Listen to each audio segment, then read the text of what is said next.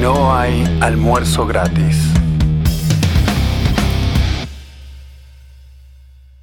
Hola, hola gente, espero que estén muy bien, a donde sea que ustedes se encuentren, sean bienvenidos a un nuevo episodio, el número Marian, 139. muy bien, de No hay almuerzo gratis, hoy con la presencia estelar de Luis Rodríguez Bravo. desde Venezuela, disfrútenlo mientras tenga luz, ¿Cómo están muchachos? Bueno, aprovecho para saludar, ya que en la presentación se me cortó un poquito el audio, pero entendí que, que- que me estaban presentando. Tenemos luz, pero no por sé acá, si, qué desastre. pero no, no internet de calidad. No se puede todo. O luz o internet, ¿qué No, querés? no, no. La presencia, eh, digamos, menos que estelar, pero destacable también de Mariana Gracias. Luján. Muchas gracias. ¿Cómo andan? ¿Todo bien? Ahí te doxié. y quizás los arqueólogos de No hay almuerzo gratis lo conozcan por sus participaciones, como a Troy McClure, ¿viste? Quizás me conozcan por. Bueno, en los primeros episodios, quizás alguno de ustedes recuerde. Y si no lo recuerdan, por lo menos saben que hay una cortina musical que nosotros nunca abandonamos en más o menos tres años de programa. La cortina musical es mucho más larga, en realidad. Nosotros en algún momento la recortamos. No sé bien por qué. Eh, y quizás esa sea la razón por la cual se fue dando un portazo la persona que vamos a presentar hoy. El creador. Diego, maldito traidor, ¿por qué te fuiste? ¿No estábamos a tu altura? ¿Eh? Porque vos sos un artista. Sobran los motivos realmente. No solamente la cortina es mía, sino que siguen usando mi voz. La voz. Yo soy el que dice no ay, hay es- almuerzo gratis. Para mí que está enojado porque no cobra las regalías por la voz. Hasta ahora no vimos nada, maestro.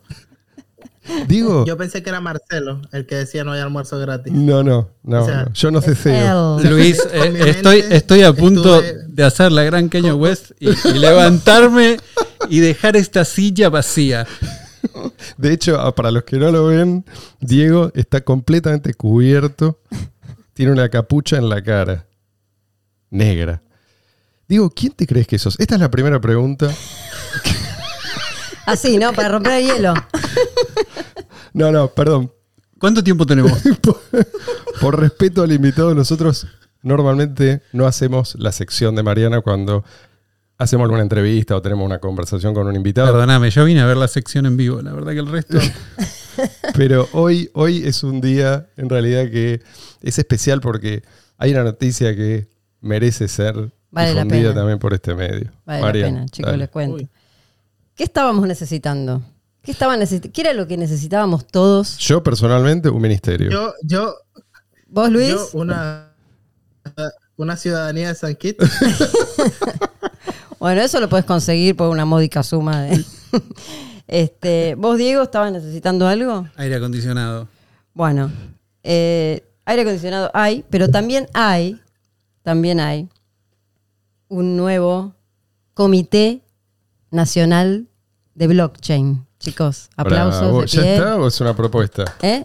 No, no, no, se acaba de crear. Se acaba de crear Interesante. El día 7 de diciembre. Se acaba de crear el comité, ¿sí? Por la Secretaría de Innovación Pública. Debe tener un sello larguísimo, ¿no? Uno de esos sellos de goma que prácticamente no entran en la hoja 4. Me parece que sí. Dice eh. Secretaría de Innovación Pública de la Jefatura de Gabinete de Ministros de la Nación crea el Comité Nacional de Blockchain. Tenemos un comité ¿Y que se va a la- encargar de, Ah, ar- eso, eso. de articular la convocatoria de organismos y entidades del sector, sasá, sasá, no importa, chicos. No te voy a leer todo el, el artículo de- del boletín oficial porque la verdad que es un bodrio. Pero sí, la, es una, para mí es una noticia. Yo por esto creo es lo que le ahora. faltó a Satoshi en realidad, ¿no? Tiene- es lo que pide la gente. Que la gente dice, ¿cuál es el respaldo de tal o cual cripto? Bueno, ahora tenés tu respaldo. ¿Querías respaldo? Ahí tenés. Ahí tenés. un comité. no sé de qué se va a encargar, no tengo ni idea, no importa. Verdad- tampoco. No, no sé qué exactamente eh, que es probablemente esto esté relacionado con las CBDC, supongo. Con, las cripto de los bancos centrales. Sí, sí. O sea, ya están como preparando el terreno. Imagino, la verdad que no lo sé. Pero esto te da la pauta. Ellos tampoco saben exactamente. Lo importante es que ellos ya tienen ¿viste? los cargos. Esto, esto es Fundamental. ser más importante que el objetivo en sí, es el cargo. Una persona que está a cargo. ¿De qué? Después vemos, no sé. A ver si se entiende. Bitcoin, tal como fue creado, vino a precisamente a resolver todos estos problemas que hoy la gente, la gente que como, mm, desinformada asocia a las cripto en general, ¿no? La intromisión estatal, las finanzas de la gente, los custodios, los intermediarios forzosos. Todo esto es lo que Bitcoin vino a resolver. ¿Y qué pasa cuando cae alguno de estos grandes custodios? Por enésima vez, ¿no? Pero ¿Qué dice la gente? ¿Dónde está el Estado? ¿Dónde están las Está regulaciones? bueno, por, eso, Por eso, acá está, acá Es está la disco rayado. Ahí respuesta. tenés. Sí, sí. Acá está el comité. Querías un comité, Ahí lo tenés. ahí lo tenés. Y lo, lo más gracioso de todo esto, en realidad, es que el último en caer, este FTX, era el más regulado de todos los exchanges. Era esto que la gente pide, ¿no? Más regulación. De esa manera vamos a resolver los problemas, regulación estatal, ¿no? Es en realidad lo que a la gente le da la seguridad para entrar y usar un servicio bajo esa, esa ilusión de que alguien se está encargando. No, negro, nadie se está encargando. Na- Nadie se encarga de, de tu seguridad. Vos, las monedas que pusiste ahí, en realidad, se las estás entregando a otro.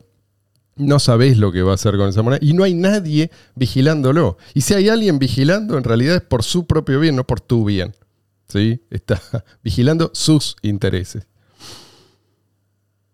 Bueno, cerremos este tema porque te- tenemos que empezar esta entrevista porque esta va, va a ser una entrevista, yo quiero que sea una de esas entrevistas épicas, ¿no? Este- esas entrevistas Vos seguís, la- seguís poniendo presión al invitado antes de empezar. Yo voy a hacer las Este es mi veces, momento para hacer la gran J. Tomarse el palo. yo voy a hacer las veces de Joe. Yo voy a hacer Joe, Ro- Joe Rogan, pero con SH y, y W, como Vanessa. Joe, ¿viste? y vos, Diego, vos, tu rol va a ser, vos te vas a despachar con tus largas y profundas reflexiones y yo te voy a interrumpir. Te voy a arruinar lo que sea que vos estés diciendo. Pull it up, Jimmy. Suena prometedor esto, la verdad que. algún comentario que no viene al caso. ¿Sí? ¿Trato hecho? Qué lindo ¿Puedo decir que no? Soy libre de decir no fucking way. Eso es muy cañe. ¿eh? Se levanta I y se va. love everyone. ¿Qué hacemos, Seba? Bueno, podemos hablar de. Yo cierro con llave por la duda. para que no les, les aviso que está en el estudio. ¿eh? Lo tenemos in situ a Diego. Aceptó acercarse. Viene con eso- Nick Fuentes. Y eso, y eso se agradece mucho. Eh, a mí me. Yo al principio, les voy a confesar algo. Yo al principio pensaba, qué bueno sería traer a una persona como Diego. Hemos conversado tantas veces. Y, así, y conversar, pero al aire, como quien dice, ¿no? Esa era la fantasía. Pero hay que acostumbrarse a tener este aparato enfrente. Hay que ignorarlo. ¿no? Eso lleva tiempo. Esto es lo que, lo que me di cuenta. Lleva tiempo y por otra parte uno, uno sabe que esto queda grabado. Entonces, no es lo mismo que hablar sin Sí. público, ¿no? Porque si uno dice una boludez, esa boludez eternamente queda. Internet no perdona. Y, y Así no, que- y- y no se puede ex, no se puede explayar todo lo que quisiera. Claro. Porque si no. Eh, entonces hay que, hay que acostumbrarse y creo que ya a esta altura estamos en condiciones de hacer un show de este tipo. ¿sí? Creo que estamos en condiciones de competirle a Joe Rogan. Nos falta un poquito de presupuesto para, para llegar a su altura. Y un poquito más de seguidores. Ah, Pero vamos Par- bien un par de millones. ¿sí? Ahora con, Ah. con Cash Rain.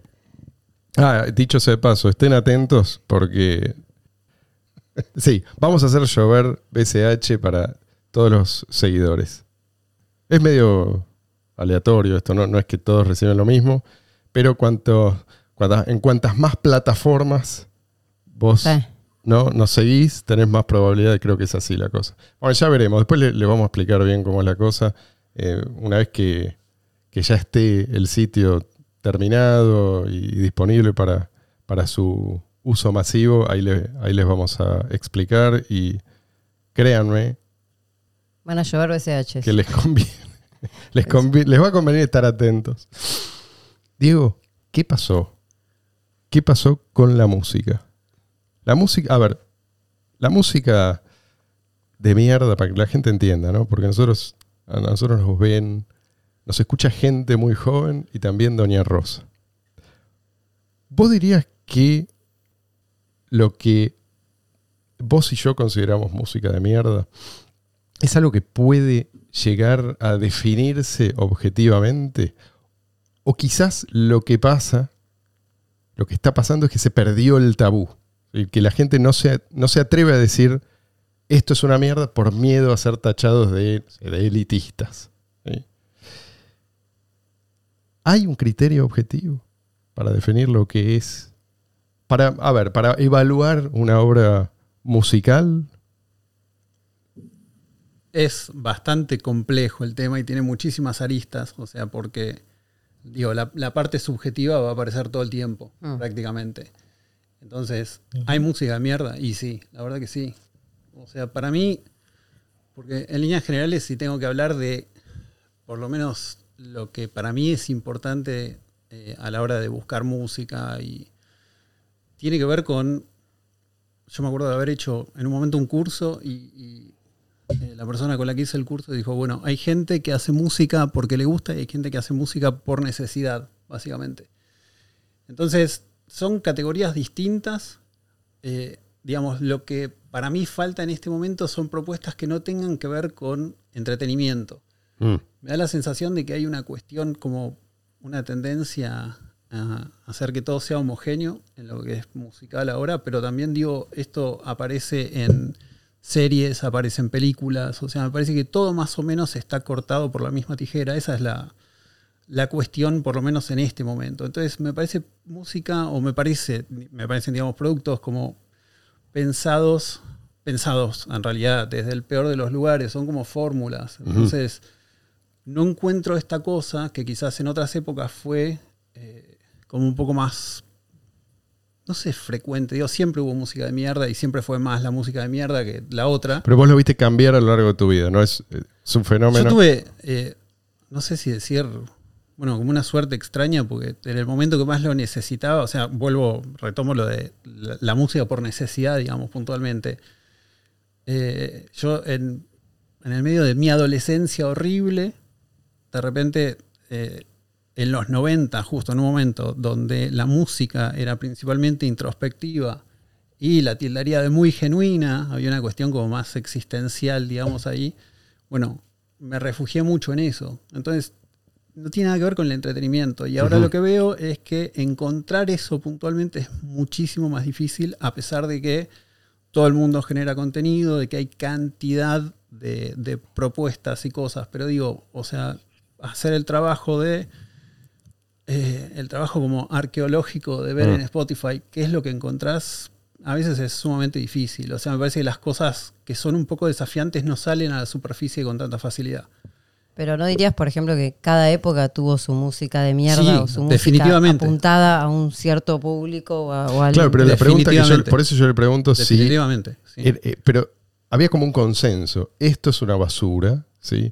Hoy en día pareciera que No, no. sé si había un consenso. ¿eh? No. O sea, me parece que la música fácil, digamos, y, y lo que es más pasatista, cumple una función también. El tema para mí en este momento es eh, el hecho de que eh, está como sumamente desbalanceado. De que está esta cosa de que un poco, no sé, todo lo que tiene éxito suena más o menos igual. De que la música cada vez tiene menos elementos, que tiene, entre comillas, menos tensión también.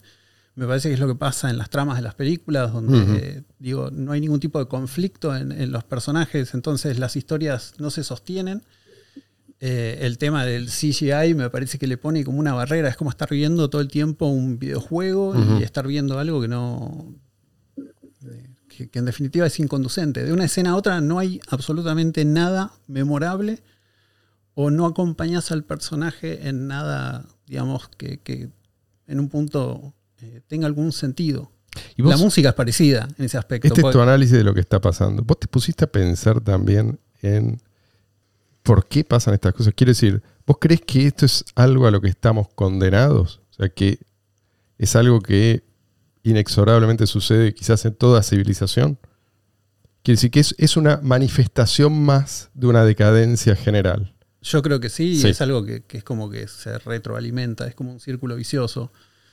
Eh, pero es como el mínimo común denominador. La gente Mm. habla ahora de la democratización, digamos, teniendo en cuenta el advenimiento de la tecnología y todo, de muchas herramientas. Ajá.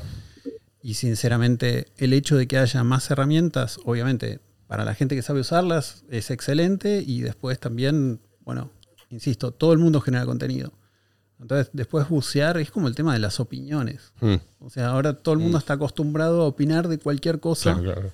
y tenés un video de un discazo y hay un boludo que no tiene mérito alguno y se pone, o sea, se toma el laburo de escribir algo para la posteridad, es como darle Ujú. en un punto, en ese aspecto, el megáfono al. Y por ahí se lo va a del agradecer la posteridad, pero él nunca se va a enterar de que eso sucedió, ¿no? Puede ser. Eh, yo, yo no sé sinceramente cómo siga esto. O sea, antes justo me decías, bueno, música de mierda, hablábamos antes de Mm. empezar, eh, fuera del aire. Y es, es interesante el tema. Porque, Yo digo, hay, hay algo Perdón, objetivo que se- Sí, perdón. sorry, el, el tema es este. O sea, si nosotros pensáramos en términos de qué es música de mierda, qué es lo que está mal tocado, es una composición berreta. O sea, porque de ahí, Mm. digamos, partiendo de Bach a esta parte estamos cagados, ¿entendés? O sea, digo, desde ahí. Lo que pasa es que también hay que entender que lo que fue pasando y la música que, que tuvo trascendencia tuvo otro fin y tuvo otras características. O sea, de repente, no sé, un tipo como Dylan, la verdad que como instrumentista es bastante horrible, pero sus letras están buenísimas. No es un lugar común, realmente escribe muy bien. Sí. Eh, y eso cumple otra función. Eso lo podés ver como que en ese aspecto hay una evolución que fue hacia otro lado, en definitiva. La gracia ahí, el feature, digamos, está en, eh, en la palabra, porque de hecho el tipo Mm. no canta, habla prácticamente, Sí. eh, con bastante más gracia que los muchachos que lo hacen hoy con autotune, obviamente. Y, Esto y para con una voz muy particular que tam- tampoco es. Sí, sí. Una voz particularmente nasal, diría. A Diego es imitador, ¿eh? eso no, No, lo- no, no. lo dijimos a la Por gente, favor, salgo de lo- acá. lo- Salgo de acá. Corten seguridad. Además de Nick música. Fuentes. Eh, digo, hay algo que nos subleva de lo que está, sea mal hecho o hecho ah, como así nomás, con negligencia. Lo feo genera una reacción. Sí. Y eso sigue siendo así, aún en la gente que no tiene por ahí una formación. Mm. A eso me quizás es ahí donde hay que encontrar lo objetivo o no, o hay que formarse para entender. Mm, No, en realidad me parece que, que- que siempre es más fácil de lo que uno creería. Ahora estaba pensando, decías lo feo, ponele. En su momento cuando salió Alice Cooper o estaba Sí. el shock value, digamos. Sí. en- en- bueno, lo feo cumplía una función. Los Sex Pistols, por ejemplo, se adueñaron de eso y es lo que tenía que pasar en ese momento. Mm. De hecho, esto me da un, digamos, me da pie como para. Pero, ¿qué, qué quiere decir eso es lo que tenía que pasar? Porque justamente esto del shock value que vos decís, Ahí- yo, recuerdo, los, ah, por ejemplo, a los Sex Pistols con sus remeras de, con las esvásticas. Digo, ¿qué? Sí, sí. Es decir, hay como una rebelión, pero sin un norte, ¿no? Hay como una necesidad de rebelarse, pero sin, como no tenés un norte, no tenés hoja de ruta. Lo que sea que provoque, voy a hacerlo. Pues eso que... Eso era una respuesta ¿Qué es lo que a vos otra cosa, de eso? en Sí, realidad. eso. Eh. Eh, Es, es loco porque en un punto, o sea, esto fue 77, 76 más o menos, o sea, el punk fue como una respuesta a otros géneros, o sea, lo Mm. que se tocaba en ese momento, desde la música progresiva, Sinfo- rock sinfónico. claro, rock sinfónico Ah. era complejo, digo, para expresar tu idea tenías que esperar un montón de tiempo y de alguna manera necesitar un certificado, como, bueno, los tipos se cagaron en todo y dijeron, ya está, vamos con Claro. esto. Es medio extraño ruptura porque la violenta con- realidad Sí. Es lo que hay. Totalmente. Y- Casi y- que, así que esto es lo que hay, no, no pido más. Sí, y hacer algo con lo que hay no está mal. De hecho, si lo pensamos en esos términos, lo que está pasando ahora es similar. La cagada es que me parece que esta es como una revolución sin sangre, si querés. Acá me parece que hay forma.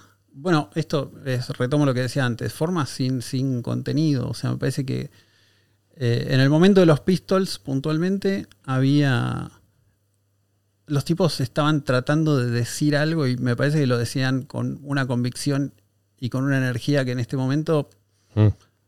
no existe. Esto lo, lo encuentro como realmente mucho más berreta. Es mínimo como un denominador.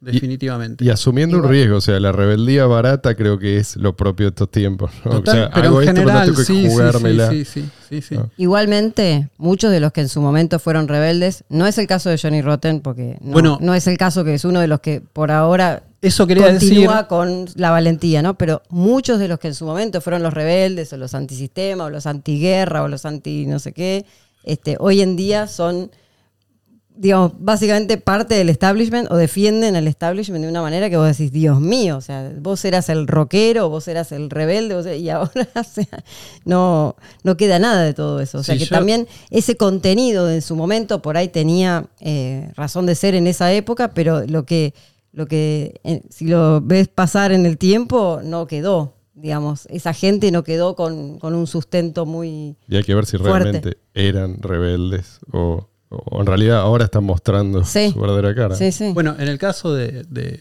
John Lydon, o sea, Johnny Rotten en su momento, no sé, el tipo hace un par de años, cuando fueron las últimas elecciones, dijo abiertamente que iba a votar a Trump y dijo, el nuevo punk es la resistencia al actual progresismo. Claro, claro. Y fue como, por Dios, por fin uno, aunque sea, que, que sigue despierto y evidentemente ahí había algo y se notaba, o sea, era una banda que en un punto llegó para sacudir un poco el hormiguero Sí. ver qué pasaba. eh, y creo que inclusive el legado de los Pistols eh, a nivel después, la cantidad de cosas que derivaron de, de lo que ellos hicieron es sumamente interesante.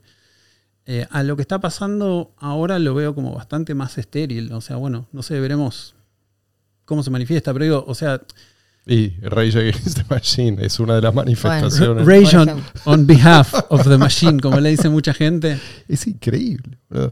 Estos, estos tipos que supuestamente ¿no? gritan y rugen contra el sistema, te dicen inyectate esta porquería porque el ministro lo dijo. Bueno, aparte O sea, los esto es- auspician las grandes corporaciones. Pero Sí. ese es un fenómeno curioso, ¿no? Incluso esta- estas bandas hardcore, que son las más pesadas, entre las más pesadas del rock pesado, y sin embargo, el, mensaje, esto que hay como un divorcio entre la forma y el contenido, ¿no? Algo que nació eh, para transmitir un mensaje supuestamente rupturista, ahora lo que te dicen es, qué sé yo, básicamente, eh, obedece Caso contrario, sos el enemigo de la Pachamama. O sea, el mismo, mismo discurso que baja de los ministerios.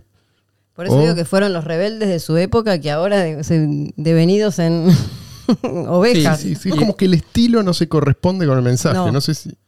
En el caso de ellos en particular, bueno, eh, Tom Morello es egresado, básicamente estudió en Harvard el tipo. Sí, claro.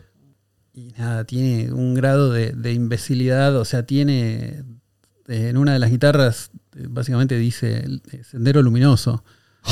Qué lindo. Lindo mensaje para la juventud. Eh, Sendero Luminoso dice en la guitarra. sí, sí, lo tiene escrito. Sí, así, sí, como- así que eso los define. El mensaje de la banda siempre fue un mensaje.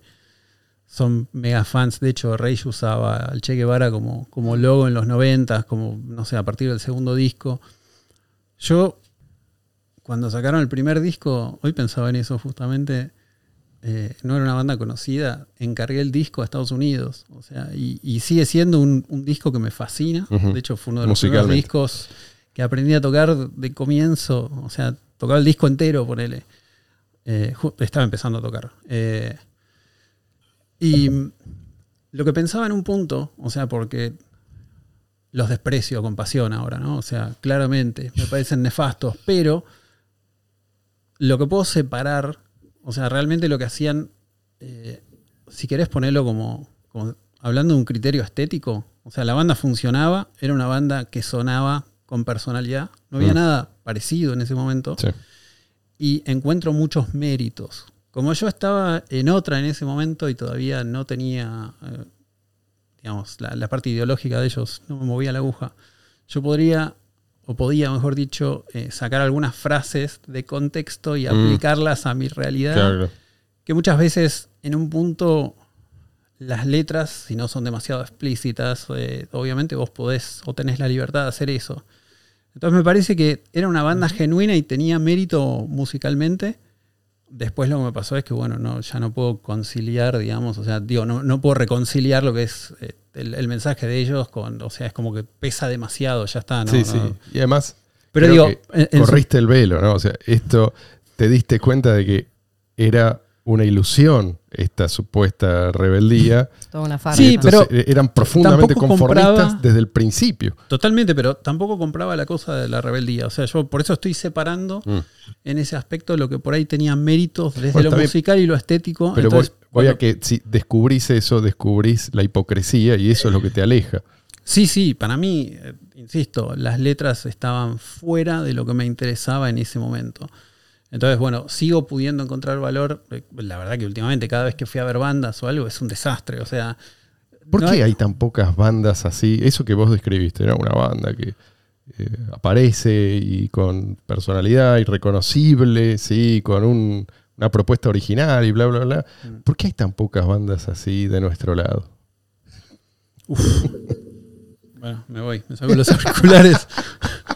Eso va para la segunda parte. ¿no? Están, pero no se pueden, pero no, no tienen Ah, ¿vos lugar decís, donde. vos decís eso? Y no las sé. pocas, las, digamos, las pocas que hay que hablan de alguna cosa que no es lo que, lo que se puede decir, eh, seguramente no tienen la visibilidad, supongo, ¿no? O sea, Bueno, no Sí, llegan pero al gran de poco, público. la- las únicas que van a quedar son las que te digan eh, tenés que tomar tu leche con cereales.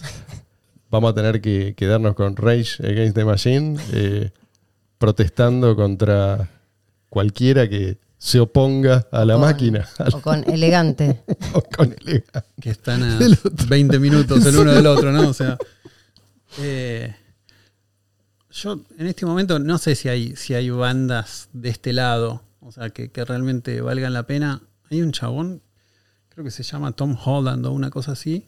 Eh, creo haberles pasado en algún momento algún, algún video o algo. Eh, es un video que, bueno, para variar, hace como algo hip hopero, rapero, absolutamente extenuado del género, pero bueno, el tipo es bueno y todos los, todos los temas básicamente hablan de esto. O sea, de- del rechazo a lo que tiene que ver con la cultura o la basura esta de- del wokeismo, digamos. ¿Es uno que ta- Yo te pasé. tatuajes Sí, en la cara? sí, sí, sí. Sí, sí, sí, me Uno acuerdo. con tatuajes en la cara a esta altura podría ser cualquiera. Cualquier, Claro, claro, no, pero bueno. futbolista hasta- Eh, y este pibe, la otra vez justo veía un video muy interesante en relación a...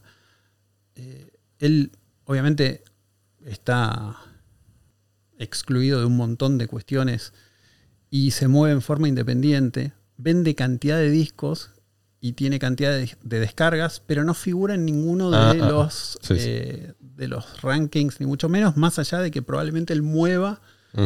Por eh, fuera más, más material. de los canales. Pero obviamente, justamente, como es por fuera de Mm. los canales, lo que esta gente le dice es, bueno, no, no podés certificar, no podemos saber que realmente... Entonces, bueno, es como un juego arreglado, ¿viste? O sea, Mm. lo que va a figurar en los top, lo que sea, va a ser lo que los tipos quieran puntualmente. Entonces, lo que hace el, el pibe este funciona. Yo no sé si hay tanta gente, eh, digamos, fuera de, de la cosa zurda y marxista. En general, me parece que los músicos compran combo y hay como una especie de, de- no sé, es como, es casi como una especie de culto, ¿viste? Es como que n- no mucha gente se anima a decir, che, pero ¿por qué esto? Mm. O sea, no estoy dándole pase libre a nadie No, con no, esto, es que ¿eh? yo- o sea, lo que yo- quiero decir sí, es que sí. a veces es un tema de madurez, eh, de, de justamente de, de tener una búsqueda personal y en lugar de repetir cosas, o sea, también ver qué es lo que vos podés, o sea, empezar a tener pensamiento crítico. Para ese lado, el punto de partida siempre es el mismo y hay gente, a mí me sorprende, tipos grandes de bandas que por lo menos para mí han sido contestatarias o interesantes. Y me ha pasado de ir a ver los shows y que de repente entre tema y tema empiezan a Mm. hablar de hay que cuidar a la tierra y qué sé yo, y vos decís, qué Omara, o sea, y la pasé como el culo y, y me he llegado a ir en algunos recitales, porque bueno, ya con esto, o sea, me encanta la música, a veces los tipos por ahí sumaron un montón de cosas, pero digo, si, si sos tan descerebrado y al día de hoy no buscaste Mm. y seguís repitiendo lo mismo. Sí, Luis. Ah, Ahí me perdiste, di- di- dice Diego. Ahí me perdiste. Totalmente, totalmente. Yo hice mi laburo, o sea, y tengo confianza y tengo convicción, digamos, en ese aspecto. Pero no veo que, que- que realmente estas ideas prendan la, fácil. la tentación de, de esta gente, sobre todo de los que ya llegaron a, a- a lograr cierta notoriedad, es mm, mantener esa suerte de pseudo rebeldía, pero en ausencia de, una brújula moral. O sea, si vos no, si vos no sabés, si vos no podés distinguir lo que está bien de lo que está mal, ¿no? Para decirlo lo más vulgarmente posible, al final los malos son simplemente los que no te simpatizan. Si vos no tenés fundamentos, lo único que te queda es el prejuicio, ¿no? Entonces, vamos a apuntar las armas para... ¿Y quién es el que no me simpatiza? Y bueno, no me simpatiza el que no me conviene, ¿sí? Pues, si, si ahí se terminó tu análisis, y bueno, lo que me conviene ahora, lo que me da más aplausos, lo que me da más ventas, lo que me da más satisfacciones de corto plazo, y bueno, voy para ese lado. El tema con la rebeldía apta para todo público, digamos, es que por ahí en algún aspecto a veces es desde el valor estético o artístico. Entonces, es algo que tiene que ver también con forma y no con contenido desde ese lugar. Exacto. Entonces, bueno, quizás es algo disruptivo musicalmente o es algo interesante desde ese lugar, pero un poco lo que me, me deprime directamente es, es eso, son la falta de, o sea, la falta de profundidad. También hay, un- hay un- una cosa como, como vos bien decís. Quizás el abuso de la forma viene de ahí, que no, Sí. no, no hay nada detrás. Son, y, y esta es una de las razones por las cuales creo sí, que por ahí es la evolución de eso.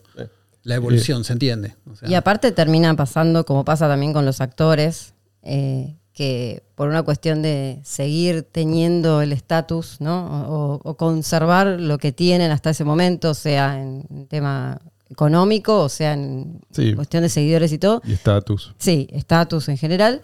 Terminan todos, o sea, yendo a, a los lugares comunes, poniendo el loguito en su, ¿no? En su bio, Sí, sí. bio de Twitter, el logo que hay que poner, la bandera de los colores que hay que poner. La cosa del momento. la cosa del momento.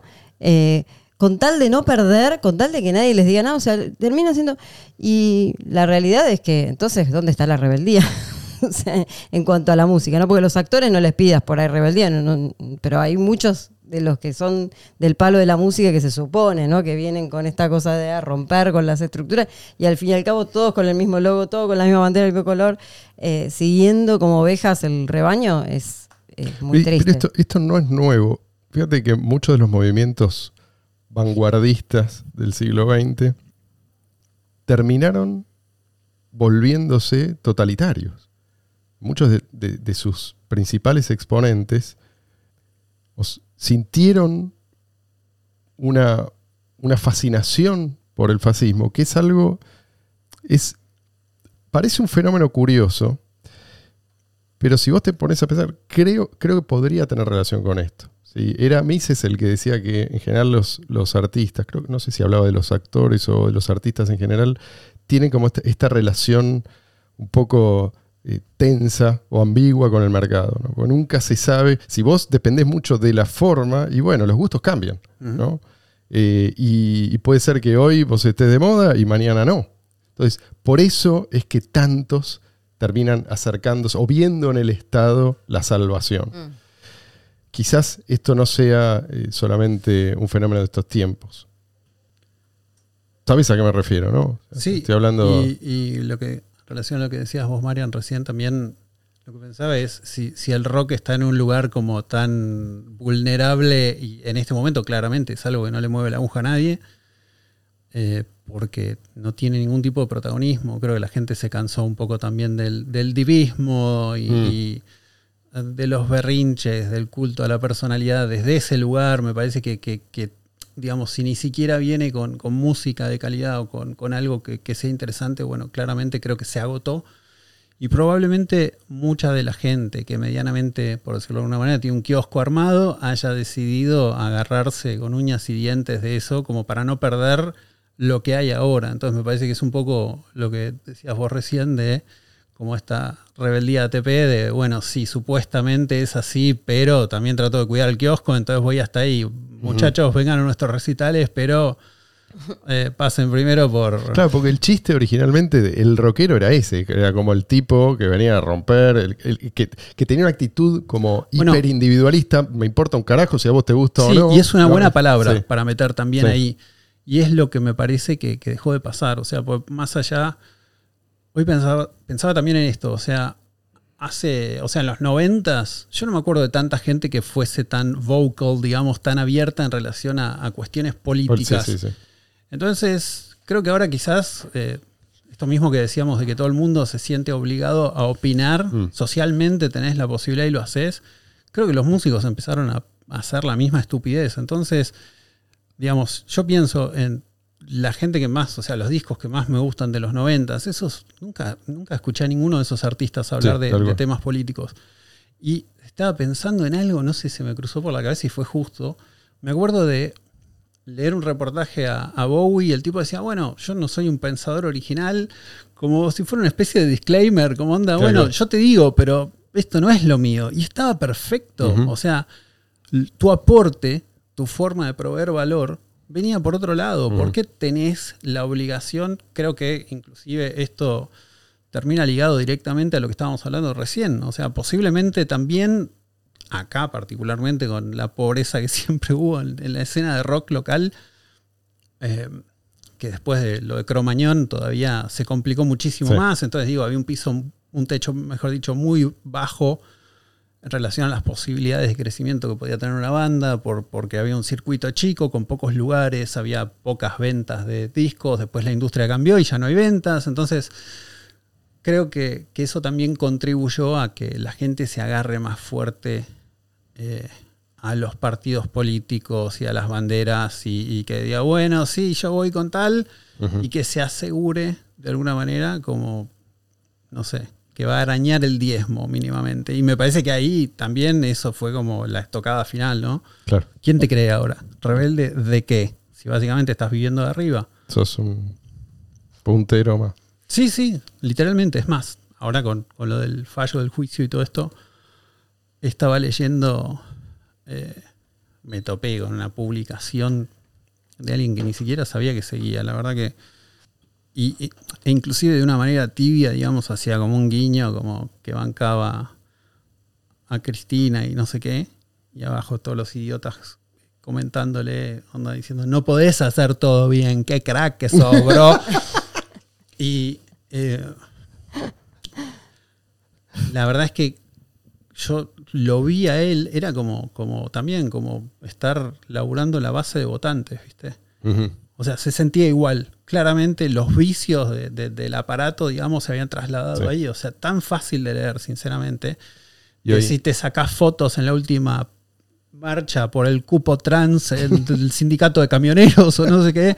O sea, bueno, nada. eh, te das cuenta que hay un, un algo que, que dejó de ser genuino. O sea, estás buscando Mm. ver de dónde rapiñas algo. Es horrible. No sé, el, el tema de la necesidad supuestamente, está bien, es una profesión, hay un montón de gente que, que son músicos, les chupa un huevo con quien toquen. O sea, puntualmente, digamos, es, es una forma de vivirlo. Y después hay gente que tienen quizás... Milita. eh, Busca no, no, no. en la pero- militancia. pero digo, también hay gente que por ahí realmente tiene una búsqueda artística, no son la misma cosa. Y me parece que hay más de lo primero que mencionaba que de gente que en este momento tenga lo que vos decías como una búsqueda genuina, o sea, alguien que, que, que esté mirando más para adentro para, que para afuera. Quizás saben cuál es el costo de eso, ¿no? Y, y el costo sí aumentó. claro. No es lo mismo, ¿no? Sí, Digo, en los 60, 70, 80, 90, que hoy.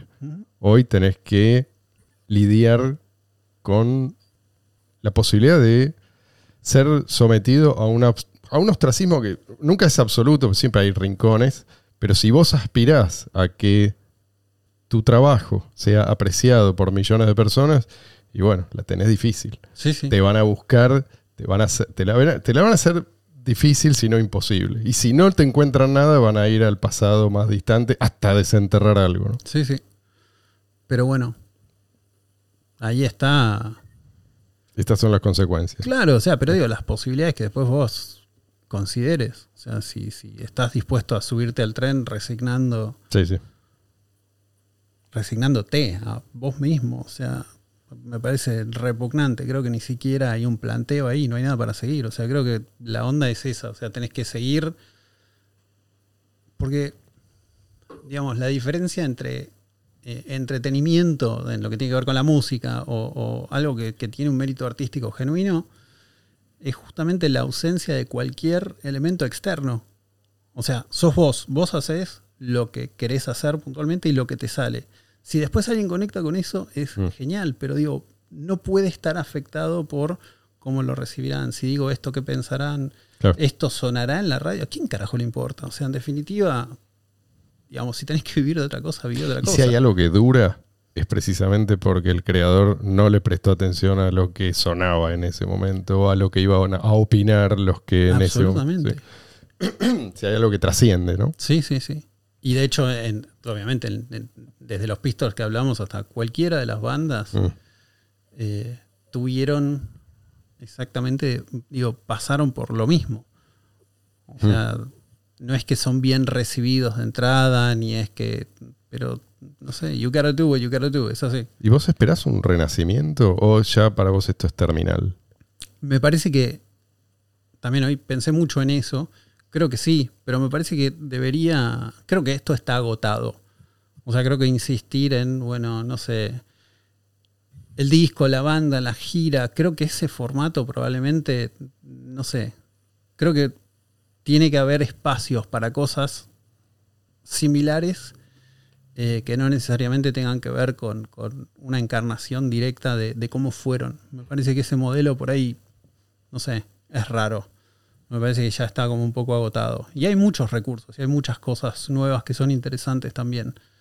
Eh, así que creo que tiene que convertirse en otra cosa, porque puntualmente lo interesante de, de fenómenos como los Pistols o de las movidas musicales que fueron surgiendo, lo que pasó en los noventas, eh, bueno, eran respuestas a otras cosas, puntualmente. Siempre hubo como una especie de, de- de- de choque de, Mm. de dos cosas, y me parece que lo preocupante ahora, ahora la cultura, esto ya no tiene que ver con el, entreten- el Sí, sí. entretenimiento, a lo que apunta es a, no, no es cambiar de canal y decir, bueno, no me interesa, es onda, bueno, esto para mí no está bien y no debería existir.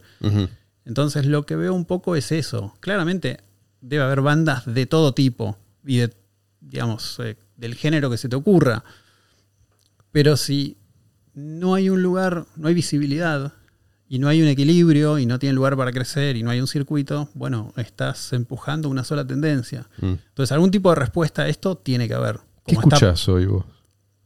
Nada nuevo. Trap. Te, te menciono todas las cosas que me gustan por en dos segundos. No, nada nuevo. ¿Nada nuevo? No, estaba pensando eso también. Creo que en los últimos 20 años, 23 de hecho, pienso, 2000, o sea, a esta parte para mí no, no hay nada trascendente. Entiendo también, o sea, si pienso, Ni siquiera en la música electrónica, por ejemplo, o, hay, o estás hablando solamente del rock. no, en general, o sea, hay cosas que me encantan de música electrónica, pero como que no me las puedo tomar tan en serio. Todo me parece algo que es reminiscente a otra cosa. Entonces, pienso como en cosas importantes. O sea, para mí la última, no hablo de banda, pero cosa, la última etapa trascendente fue 90, o sea, 90, año 90 hasta el 97, más o menos, siendo generoso. Ahí es impresionante la cantidad de cosas que salieron. Eh, y hay algunas que salieron y tardaron en germinar, pero hay algunos géneros que, que me gusta, digamos, en lo que se fueron convirtiendo como algo que se llamaba post-rock. Ya es como medio viejo, es como 2000 oso, pero son bandas que también empezaron en los 90, 97 o no sé. ¿Algún ejemplo? Mogwai, por ejemplo, una que se llama Godspeed You Black Emperor. Eh, no me acuerdo. Eso me pareció interesante. Y después empezó a aparecer algo como género que también me parece interesante, pero hay cosas que no me terminan de cerrar. Algo que se llama Math Rock, que era eh, Math. math como matemáticas, Matem- porque Rock matemático. Sí, o sea, lo que tenía de particular era que los, las métricas, digamos, de los compases eran sumamente irregulares. O sea, por decirlo de alguna manera, eh, la base sobre la cual se armaba todo tenía como, no sé, una, una estructura bastante extraña. En general eran guitarras sin distorsión y con cosas muy técnicas arriba, pero a la misma vez muy melódicas. Eh, era algo interesante eso. Y después, eh, ahora hay un, par de, de bandas que de alguna manera creo que tienen una relación directa con eso. Hay una que se llama Polifia, que es bastante, bastante conocida. Tiene dos guitarristas que son increíbles. La guitarra sí creció mucho en estos últimos 20 años. Pero mucho onda, digo, lo que era un virtuoso de los 90 a lo que era un virtuoso ahora es como abismal. Ah, creció en ese sentido. O sea, Sí. que los, los que dominan el instrumento. Pero no se traduce Mm. en canciones. No se traduce en una obra. Se traduce, bueno, esto tiene que ver con, con lo que pasa en un punto. O sea, es imposible que, por ejemplo, Instagram o, o, digamos, el tema de los clips sí. y de los videos y todo, no termine metiéndose en, en cómo esto se desarrolla. Entonces, Instagram, al principio, si vos subías un video, era súper breve. Entonces, los tipos aprendieron a hacer cosas Claro. impresionantes en segundos. Le dio forma a la obra. Ya no tenés esa, ese, lo que era antes el disco, ¿no? Que tenía una coherencia Exactamente. interna.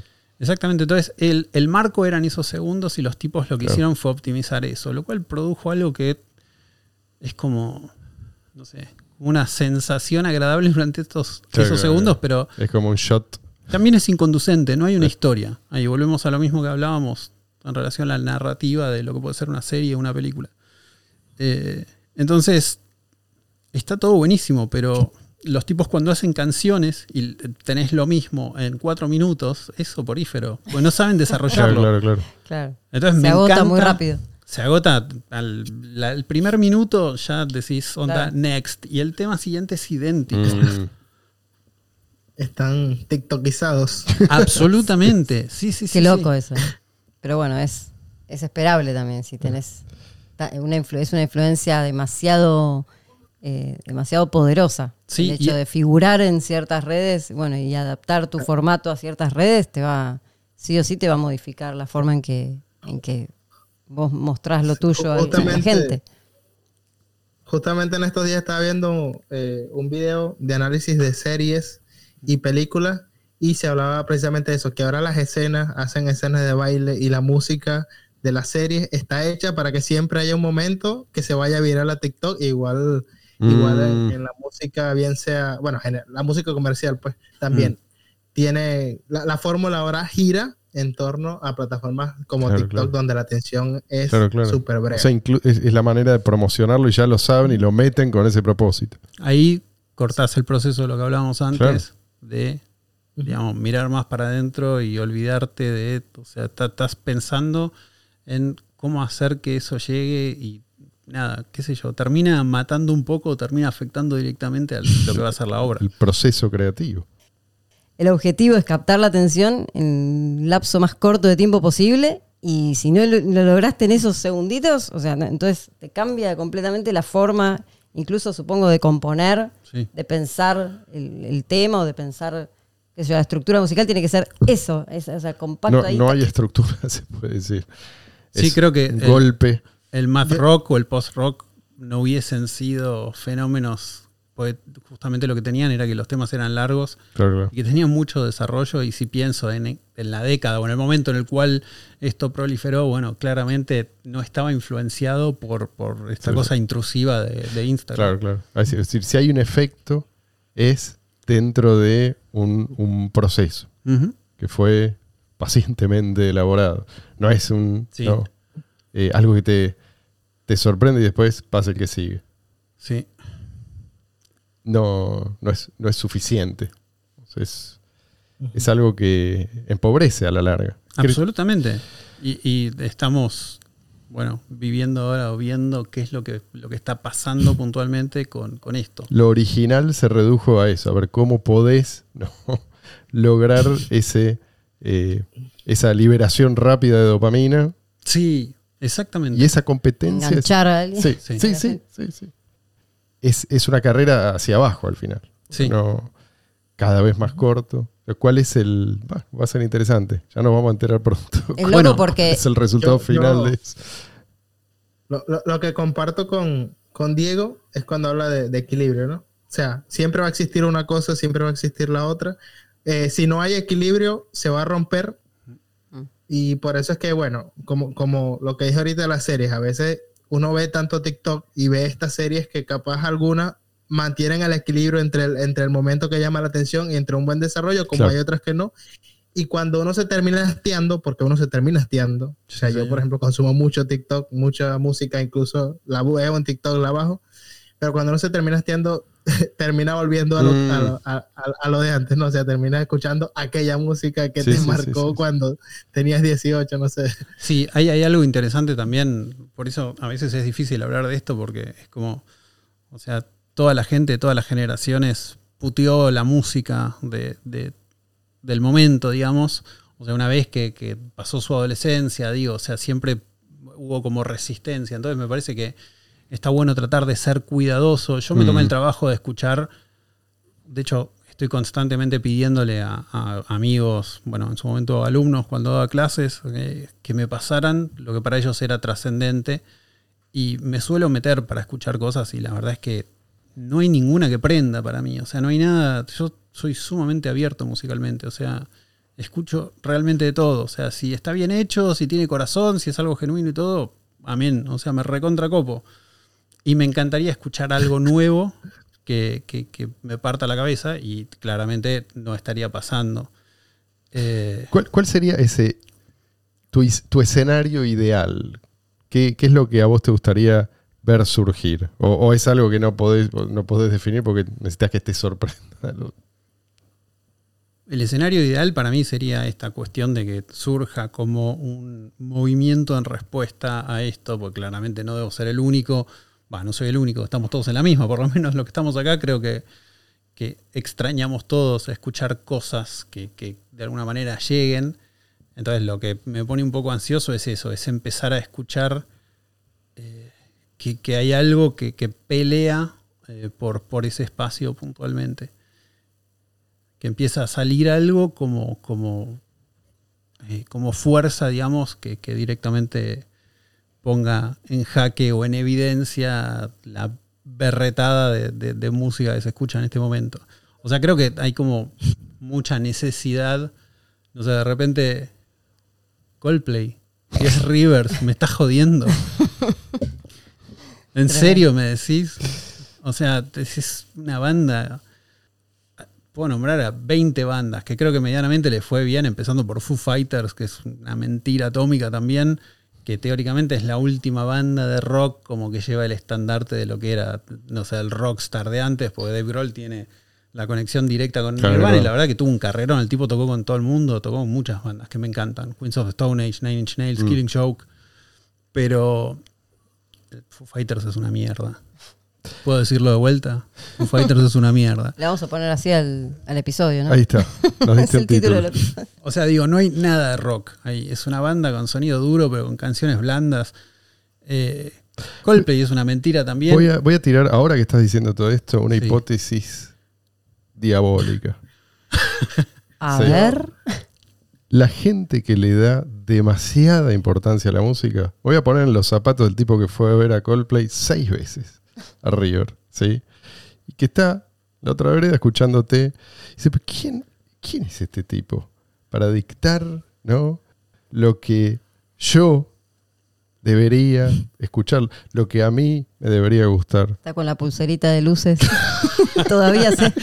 Dijiste pulserita de loser. Y este, y este tipo, este tipo Estoy de acuerdo ahí. ¿eh? por ahí, por ahí se sienta a meditar al respecto y llega a la conclusión de que no hay que darle tanta importancia. Y los que le dan tanta importancia a la música son, son mutantes. ¿Por qué digo esto? Porque evolutivamente no tiene mucho sentido. O sea, ¿qué, qué ventaja te da? ¿No? ¿Qué es lo que esta gente que considera que la música es o puede ser algo trascendente, eh, ¿qué, qué es lo que esta gente nos aporta? Acá tengo al de Coldplay, ¿sí? que me alegró la noche, que, Tengo mi pulserita. que me regaló una yo pulsera que- que brilla y titila. Habló, en- habló, No, en- porque la tenés que devolver después. Habló en, español. Habló en español, se puso la remera de Argentina. Argentina, qué original, che, la verdad no puedo más, ¿eh? qué, qué gesto el noble. que lo coacheó dice, dice que creía el más original. Río de Janeiro, Argentina. ¿Qué, qué es lo que, ¿Qué es lo que esta gente tiene de especial? ¿Tienen realmente una conexión que otros no tenemos? Y yo me cuento entre. Yo, yo estoy acá, estoy del lado del que fue a ver a Coldplay, aunque no voy, no iría a ver a Coldplay. Pero digo, esa, esa conexión, ¿no? Con esa, esa suerte de plano más elevado. Digo, hay gente que la tiene y gente que no. O quizás es un cableado distinto, ¿no? Y esta gente, esta gente quiere que todos sean como ellos, que todos aprecien lo mismo que ellos. ¿Mm? Hay gente incluso que dice, si no fuera por la música, yo estaría muerto. Si no fuera por la música, y Diego está levantando la mano, si no fuera por la música, yo estaría preso. Si- digo, ¿no es, ¿no es un poco hiperbólico esto? No, señor. Yo, yo pensé. Me cuando- indigné. Me indigné, me indigné. Estoy a punto de pararme, pero me da fiaca. Este era el objetivo. Es que yo, yo, yo pensé, cuando comenzaron a hablar del tema de la música de mierda, yo pensé que iban a hablar de Bad Bunny, Toquilla. No llegamos, dame tiempo. Pará, Luis. Ahora los va a nombrar a todos esos, uno por uno. Va a pasar lista. Escúchame, iba si a bardea a Foo Fighters, imagínate lo que le queda a Bad Bunny, ¿no? O sea. Bueno, separo, empiezo a responderte. La verdad me colmaste la paciencia. Eh, Di- di- Digo porque yo, yo, iba, yo iba a romper una lanza en favor de... De, Ba- De- de- de. Bugs Bunny. Sí, no, en serio, esa es... Eh, es- abuelo. es música que, que- es música que en efecto yo escucho.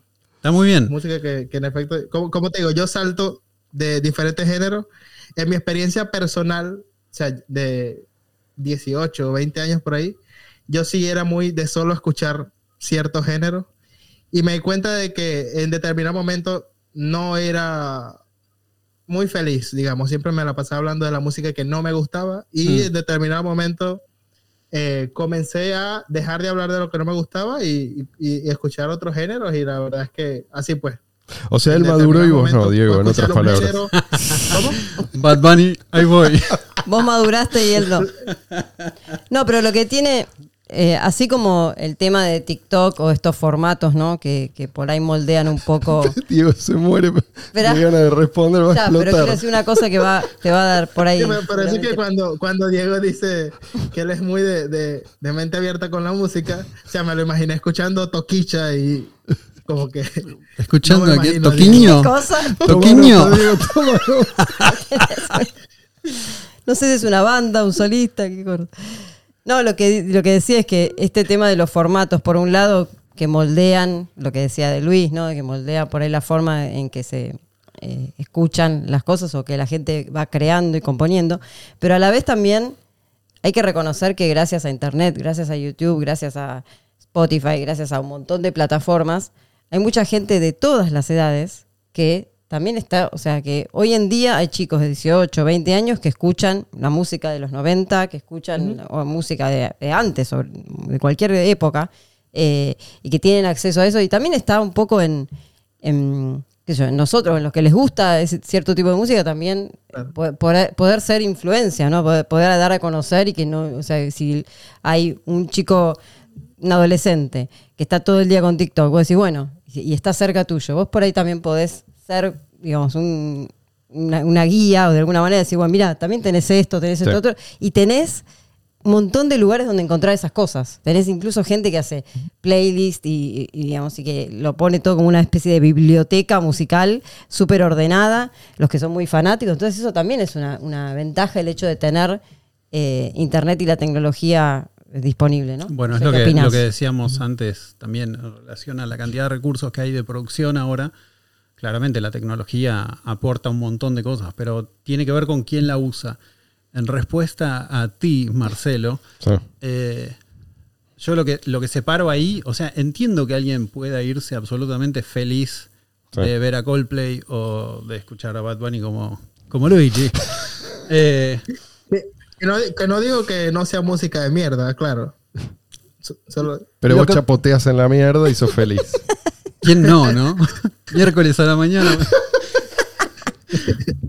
Eh, prosigue. lo que me pasa justamente es eso. O sea, esto de alguna manera se está comiendo el lugar Claro.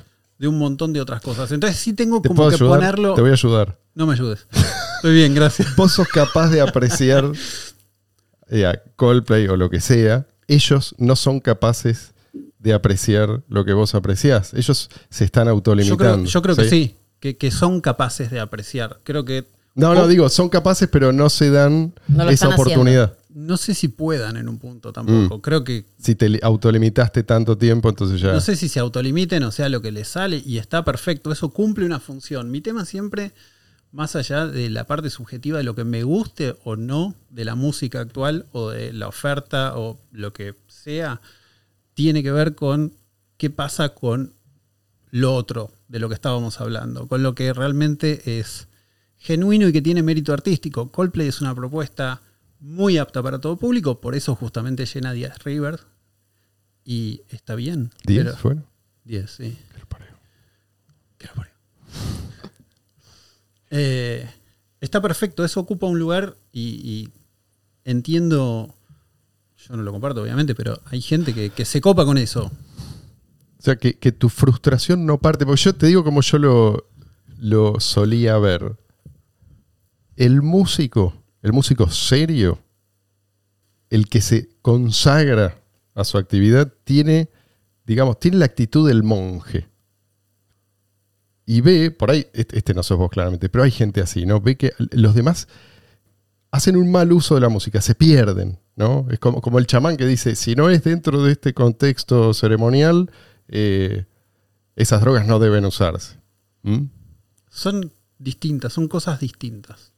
Pero creo que esto, insisto, se está llevando puesto a el otro lado, básicamente. Mm. Por eso digo que me encantaría que salga algo, eh, digamos, que, que tenga, no sé, algo prominente en algún momento que vuelva como a equilibrar esto. Creo que muchas bandas, hablando en serio, o sea, todo lo que pasó después del 2000 en relación al rock, The Strokes, eh, Foo Mm. Fighters, son bandas que tuvieron trascendencia porque había muy pocas, eh, muy poca oferta, en Mm. definitiva.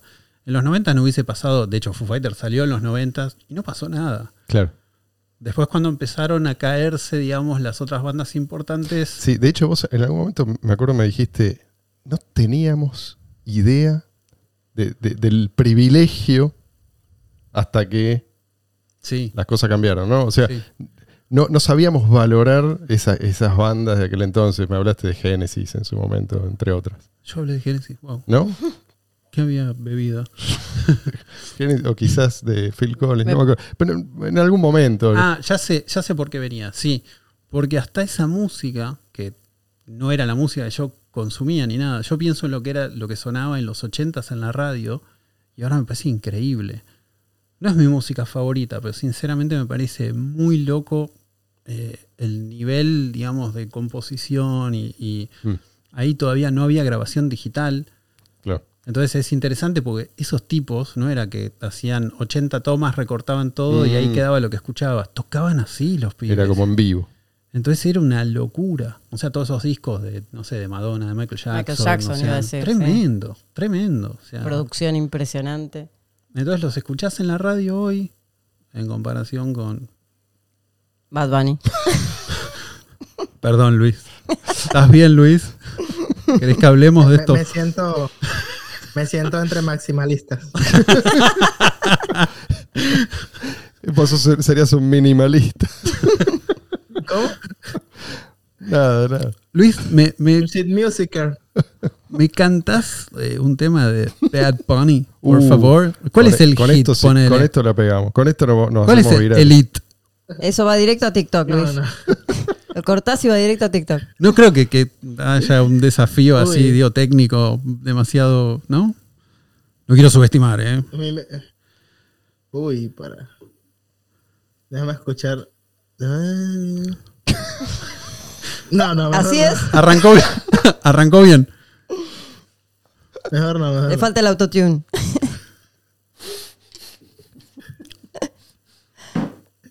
Igual ponete el autotune que vas a sonar igual a Bad Bunny. ¿eh? Hiciste ridículos Ah. en este programa que No, no, no. Eso es lo que tiene también, ¿no? es Que una mancha más al tigre. a mí sí, a- más allá de que yo no soy experta en música y no puedo tampoco, o sea, analizar un tema de esos en cuanto a producción y todo eso, pero lo que sí me parece es que el tema de esto de- del autotune, o sea, de, del- ese sonido robótico, eh, tanto en el reggaetón como en el, como en el trap, como en... Pero eso es para ocultar la incompetencia, eso Eh, no es por. No, es, y, y realmente es como... Es todo una suena igual, pero, pero, tiene que ver con que la gente Sí. eh, se lanza sin haberse preparado. Prefiero 10.000 veces a un tipo que cante medio desafinado, que tenga una voz rota a lo Kurt Cobain, que era un- una voz rota, o sea, directamente, una persona rota con una voz rota, eh, pero prefiero eso, que es mu- mucho más humano, ¿no? Que eh, es, obviamente que va en gustos y es subjetivo, como empezamos hablando, ¿no? Que bueno, todo, el arte en general es, es subjetivo, hay objetividad, pero mucha subjetividad, pero realmente lo, la- lo uniforme que suena cualquier cosa que escuchás que tenga esta, esta herramienta que es el autotune es, es algo para mí es un antes y un después de esta no sé qué opinás vos de eso De la introducción del autotune. cuando hablábamos esto de herramientas y de tecnología de cómo se usan y todo Es loco, pero escuché temas que están buenos con Autotune. Lo que Mm. pasa es que ahora está tan sobrehecho, Sí, sí. digamos. Abusado. Sí, abusado es la palabra. Entonces, es como insoportable. Insoportable ya. Y obviamente, digamos, si tenés varias capas de voces o es un arreglo en particular, pero digo, si es todo, todo el tiempo, bueno, ya está, se acabó el chiste, puntualmente. Y que me, me parece que muchas cosas eh, actuales eh, terminan abusando un montón de, de recursos que se vuelven como lugares comunes. Hay, hay un montón de productores muy interesantes ahora, eh, pero el resultado final termina siendo algo muy Photoshop, por decirlo de alguna manera. Entonces también, desde los Pistols en su momento, vos mencionabas a Nirvana, o sea, también, o pienso en Los Stooges, la, la primera banda de hip hop, Sí.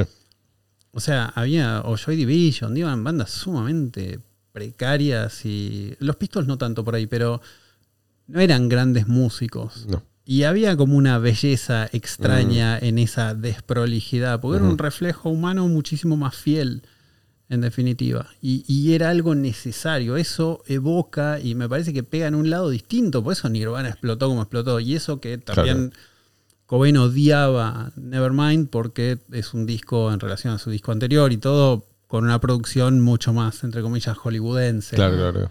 Eh, después por eso optó por hacer el follow-up, digamos, que fue Inútero, con una producción mucho más cruda. Es un Mm. discazo eh, también. Diego, Marcelo. hemos batido un récord. Hemos superado ampliamente la hora de programa y esto no es lo que solemos hacer. Entonces lo que vamos a hacer es recortar media hora de programa. No, no, vamos a dejar todo. poner Para solo mí- cuando hablas vos Cuando hablas de la pulserita. Y el canto de Luis. nos debes la canción de Bad- Bunny Luis Yo lo que pensaba para No, voy- voy- celebrar. voy- voy- No, podemos viralizar el una- episodio. partecita. ¿Eh? Voy- a cantar, pero una partecita muy chiquita. Dale, dale, Que fue, eh, por esta canción fue que comencé a escuchar Bad Bunny, ¿no? dale. dale. Oye, Dice, hoy me levanté contento y me levanté feliz, aunque dicen por ahí que están hablando de mí. Hey, joda que se joda, que se joda, hey. Joda que se joda, que se joda, hey. Eso, eso es todo. Take my money, Luis. Luis, me parece que vamos a dejar esto como cortina, ¿eh? A mí me Acaba gusta de desplazar a nuestra cortina rockera.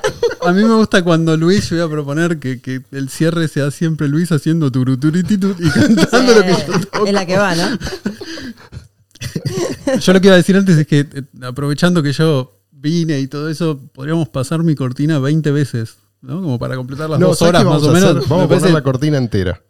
Epa. Al final, Al final, Ah. ¿les parece? dale. Tengo que buscar la, la versión esa, pero sí, creo que la tengo. Sí, la tenemos. Diego, quiero agradecerte, ahora que te tengo cara a cara, por haberte acercado. La verdad, te extrañamos todo este tiempo. Ay, gracias. Extrañamos tu, tus conocimientos, tu sabiduría, todo lo que viene con vos, ¿sí? todo lo que viene en ese hermoso combo que se llama Diego Bernasconi. Y a la gente que nos escucha le decimos, tomen nota de este nombre, Diego Bernasconi. Algún día, Ah, ese- no te rías, Diego. Ese es tu, Ah, ese es tu apellido. sí, Yo te tenía Apellido. anotado como Diego, no hay almuerzo gratis. Epa. en WhatsApp. Lo cambié por este porque es un poco más corto. Algún día Ah, eh, la música de Diego les va a llegar y probablemente van a pensar, yo a este tipo lo ubico, ¿dónde lo escuché? Ah, este es el que bardeó a todo el mundo. Sí, sí, sí, sí, van a recordar esta conversación. Gente, me voy a despedir ahora para no romper con el formato. Ya llevamos casi una hora y cuarto. Espero que pasen un lindo fin de semana, lo que queda de él. No olviden seguirnos, dejen sus comentarios, nos interesa saber lo que ustedes piensan. Nos volveremos a encontrar la semana que viene.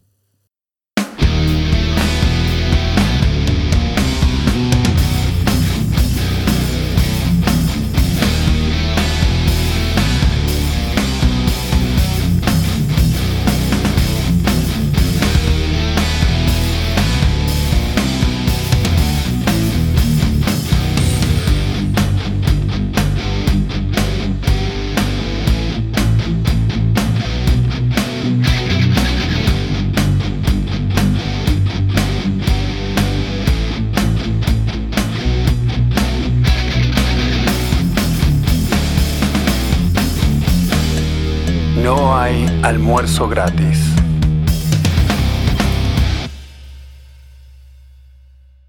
Hoy me levanté contento y me levanté feliz, aunque dicen por ahí que están hablando de mí. Joda que se joda, que se joda, hey. Joda que se joda, que se joda, hey.